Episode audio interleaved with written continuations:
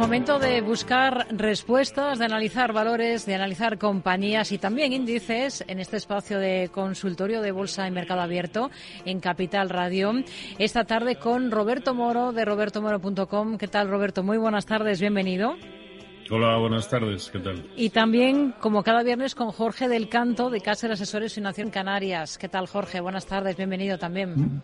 Muy buenas tardes, muchas gracias. Bueno, enseguida vamos a ir resolviendo dudas de nuestros oyentes, enseguida vamos a ir poniendo nombres propios sobre la mesa, pero antes siempre hacemos un repaso de, de cómo está la situación eh, tras lo que hemos visto esta semana, en la que por el lado macro hemos tenido alguna referencia que ha sido interesante, como esa excepción eh, del IPC en Estados Unidos, que eh, ha venido a reafirmarse hoy con otros datos de precios que hemos conocido de inflación mayorista.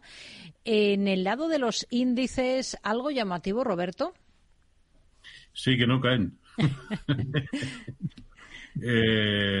sobre todo, bueno, no, iba a decir sobre todo los índices americanos, no, no, tampoco los, los europeos. De hecho, hoy han conseguido en precios de cierre del DAX un nuevo máximo histórico. Mm. El CAC 40 un nuevo máximo histórico, dejando además eh, ayer y hoy dos huecos alcistas. Eh, el Eurostox máximos que no se ven desde el año de 2000 o 2007, no recuerdo bien, da igual, es una barbaridad. Eh, y, y, los índices americanos, ahora mismo todos ellos prácticamente en máximos históricos. No son capaces de momento de superarlos, pero la poquísima incertidumbre que llegó eh, a, introducir el dato de IPC del martes en Estados Unidos, hmm. porque salió bastante peor de lo que se esperaba, así como los datos de hoy, ¿no?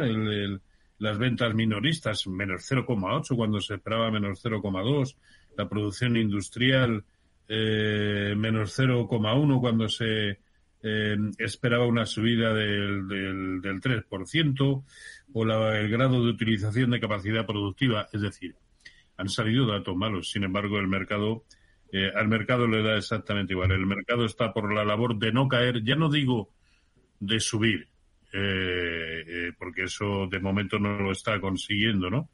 Pero el, el pequeño hueco que nos dejó en la jornada del, eh, del martes lo ha resuelto en, en las dos eh, subsiguientes, ¿no?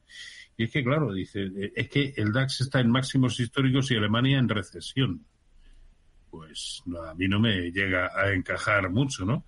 Japón, recesión técnica y, esta mañana, esta madrugada hmm. ha tocado los máximos históricos que no se veían desde el año 90 en fin, yo estas cosas es que no, no, no llegaré nunca a entenderlas, ¿no? Em, los insiders en Estados Unidos vendiendo a, a, saco, eh, Warren Buffett deshaciéndose de Apple, más lo que no sabemos, eh, Bill Gates, que por lo visto, tampoco tengo demasiados datos, pero también está deshaciendo gran parte de la cartera no sé, esto en algún momento debiera derivar en caídas, ¿no? A mí se me empieza ya a parecer bastante a lo que es una exuberancia irracional, ¿no? Pero por otro lado es verdad que todo esto viene avalado por unos eh, unos eh, resultados trimestrales fabulosos, eh, superiores en cinco puntos porcentuales a la media que se que se preveía, al menos hasta el momento, y, pero, pero, claro, la pregunta que viene ahora, y es la que nos venimos haciendo ya pues desde hace dos, tres semanas, ¿merece la pena comprar ahora porque no están en nuevos máximos históricos? El Nasdaq 100 debería superar los 18.050 para que eso fuera así. El de semiconductores de Filadelfia, hoy si cerrara ahora mismo como está, sería un nuevo máximo histórico el SP500 está justo en sus máximos históricos, pero ¿es motivo suficiente para comprar? Porque en realidad ninguno ha superado ningún filtro, eh, sobre todo el filtro porcentual, para dar por válida la ruptura de resistencias. Así que lo más que podemos decir es que seguimos en resistencias brutales, que no hay ninguna gana de caer, pero yo también observo agotamiento a la hora de subir. Jorge.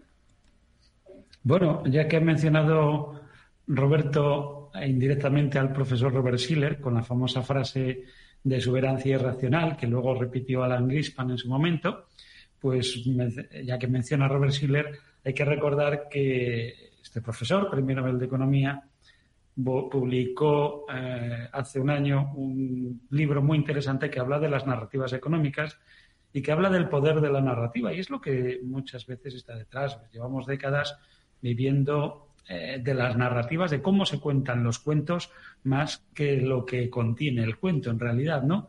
Esta semana, pues, eh, estamos viendo pues una serie de datos que, que apuntan a que debería haber ralentización económica, que nos estamos precipitando a la hora de poner en valor la inteligencia artificial, que seguramente llegue ¿no? a tener ese valor, pero que de momento es algo que está muy en pañales. Hay que recordar hace cinco años o seis cuando se hablaba del coche eléctrico y poco más o menos se decía que al año siguiente todos íbamos a andar con coches eléctricos y que, bueno, el que tenía un diésel era un poco más o menos un genocida. ¿no? Pues eh, todo esto está sustentando un, alza y hay que ponerse, hay que poner los pies en el suelo y rendirse a la evidencia. Lo que ahora mismo está en boga es toda esta narrativa que está impulsando a un grupo de acciones que son las que sujetan los índices. Pero no son, los índices no lo son todo. Y dentro del índice nos podemos encontrar valores que van en la misma dirección que el índice y otros que se quedan estancados.